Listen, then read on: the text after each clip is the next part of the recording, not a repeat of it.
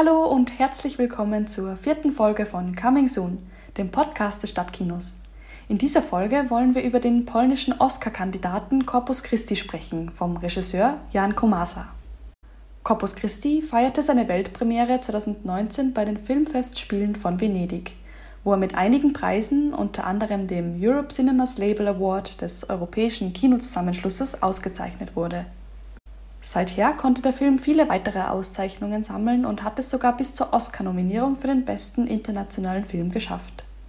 Beim polnischen Filmpreis ergatterte er elf von 15 möglichen Auszeichnungen und wurde zu über 60 Filmfestivals weltweit eingeladen. Corpus Christi handelt vom 20-jährigen Daniel, der in Haft zum Glauben findet und Priester werden will. Dies ist aber mit einer Vorstrafe nicht möglich. Das Priesterseminar nimmt keine Straftäter auf. Statt sich bei seinem Bewährungsjob in einem Sägewerk zu melden, landet er durch einige Zufälle in einer Kleinstadt, wo er sich als Pfarrer ausgibt und mit seinen unorthodoxen Methoden die anfangs skeptische Gemeinde begeistert. Aber nicht nur die Hauptfigur Daniel verschweigt seine Vergangenheit, auch die Dorfbewohner und Bewohnerinnen tragen ein dunkles Geheimnis rund um einen tragischen Unfall mit sich. Kein Priesterseminar wird einen Vorbestraften aufnehmen. Frau Lydia, hat mir so einiges über Sie erzählt, Pater. Hat sie? Warum zerstörst du alles, hä? Wisst ihr, was wir gut können? Menschen aufgeben. Mit dem Finger auf sie zeigen. Verzeihen heißt nicht vergessen. Verzeihen heißt lieben. Jemanden trotz seiner Schuld zu lieben. Ganz gleich, was er getan hat. Die Geschichte des Films basiert auf wahren Begebenheiten, wie der Drehbuchautor Matteo Spacevich beim Filmfestival in Toronto erzählt. In my third grade of high school, I've stumbled upon a story of a priest impersonator and was just like a tabloid newspaper, you know, just two sentences, nothing really deep. But I started researching this story and also other stories of priest impersonators in Poland because it is a thing for some reason. It happens like every few months, actually. There's like a new case described in newspapers. And I think it's like a very weird social phenomenon that calls for like a study. why why is it there and why is it so so so common? So from the very beginning I had this obsession that one day this should become a film. Der Film behandelt einige spannende Themen rund um Religion und Kirche und stellt die Frage, wer für Gott sprechen darf. Mit dieser Fragestellung setzen wir uns bei einem Special Screening am 31. August im Stadtkino auseinander. Im Anschluss an den Film wird es ein Publikumsgespräch geben mit zwei spannenden Gästen. Julia Schnitzlein, die nachdem sie lange als Journalistin gearbeitet hat, nun Pfarrerin der Lutherischen Stadtkirche Wien ist und dort auch einen Fokus auf Jugendarbeit legt sowie die Präsenz von Kirche im Internet verstärken möchte mit dem Hashtag Digitale Kirche und Hashtag Juliente Church. Als zweiten Gast begrüßen wir Andreas Zembati vom Verein Neustart, der in Österreich spannende und exzellente Arbeit in der Resozialisierung von Straftätern macht. Die kontroverse Darstellung von Kirche und Religion war für die Produktion des Films nicht immer einfach. Wie Jan Komasa im Interview mit Hollywood First Look Feature erzählt. We were obviously acquiring permission, but we and we were writing documents and you know, can you please allow us to shoot in the church?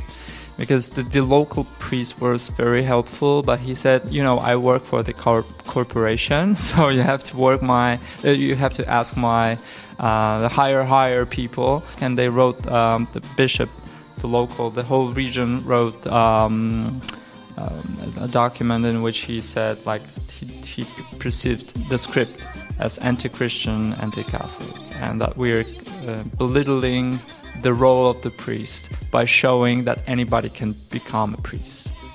So um, they didn't allow us to shoot in the whole Bible Belt region.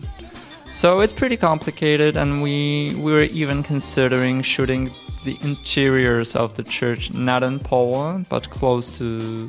Like we had the the package of different locations also in Czech and Slovakia, which are much more open and different people, different structures. Neben den Themen Religion und Kirche spricht der Film auch die Diskrepanz zwischen einer sozialen Rolle und dem eigentlichen Ich an. Für den Hauptdarsteller Bartosz Bilina macht diese Diskrepanz den interessantesten Part der Rolle aus. Genauer gesagt, wie man seine Identität auf einer Lüge basierend neu gestalten kann und somit ein neues Ich kreiert. Bartosz Bilina spielt schon lange, seit seinem siebten Lebensjahr im Theater und hat diese Leidenschaft zu seinem Beruf gemacht. In den letzten Jahren hat er auch in vielen Filmen mitgespielt und wurde unter anderem für die polnische Serie 1983 gecastet. Jan Komasa erzählt, dass Belena beim Casting für Corpus Christi nicht gut als Priester und auch nicht gut als Schläger war. Aber genau das passte, weil die Figur beides auch erst im Laufe der Geschichte lernen muss. Von der European Film Promotion wurde Bartosz Belina im Januar 2020 in die Liste von 10 European Shooting Stars aufgenommen. Corpus Christi lebt sehr stark von seiner schauspielerischen Leistung. Jan Komasa ist in Polen auch schon seit seinen letzten Filmen ein erfolgreicher und gefeierter Regisseur. Er hat vor Corpus Christi bereits zwei Dokumentationen und zwei Spielfilme gedreht. Sein erster Spielfilm Suicide Room feierte Premiere bei der Berlinale und wurde in Polen von fast einer Million Menschen im Kino gesehen. Sein zweiter Film, Warschau 44, ist ein Kriegsblockbuster, der sich mit dem in Polen sehr wichtigen und heroisierten Warschauer Aufstand beschäftigt, der sich in den letzten Tagen des Zweiten Weltkrieges ereignete und blutig niedergeschlagen wurde. Dieser Film konnte fast zwei Millionen Zuschauer generieren. Gemeinsam mit demselben Drehbuchautor, der bei Corpus Christi mitgearbeitet hat, kam bereits ein neuer Film heraus. The Hater heißt er und startet kurz vor dem Lockdown in Polen im Kino und ist jetzt bereits auf Netflix zu finden. Hier ein kurzer Ausschnitt aus dem Trailer. Darf sich seriöses Marketing über moralische Grenzen hinwegsetzen? Mobbing, Stalking, Einschüchterung, alles vorsätzlich. Weil dunkle Mächte Europa gefährden. Um das Image von Firmen und Privatleuten zu zerstören. Super! Ich schaff das nicht. Und weiter? Ich will weitermachen. Der Tag des jüngsten Gerichts ist angebrochen. Versprochen. Versprochen, Bruder. Sowohl in Corpus Christi als auch in The Hater ist Regisseur Komasa daran interessiert gewesen zu zeigen, wie die Gruppe einen Einzelnen beeinflusst und wie die zuerst nicht ernst genommenen Außenseiter plötzlich zu jemandem werden, vor dem man Angst hat. Sie sind laut Komasa auch irgendwie Helden. Die Heldentat von Daniel in Corpus Christi sei in gewisser Weise gewesen, die Gemeinschaft zu versöhnen, indem er vorgibt, jemand zu sein, der nicht ist. In The Hater gibt die Hauptfigur vor, ein Held zu sein, wieder ist aber die Wahrnehmung der Gesellschaft anders als das eigentliche Ich.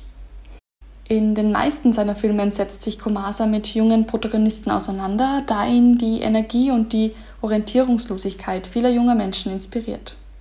Corpus Christi startet am 21. August österreichweit in den Kinos. Wir feiern die Premiere im Stadtkino Wien mit einem Regiegespräch.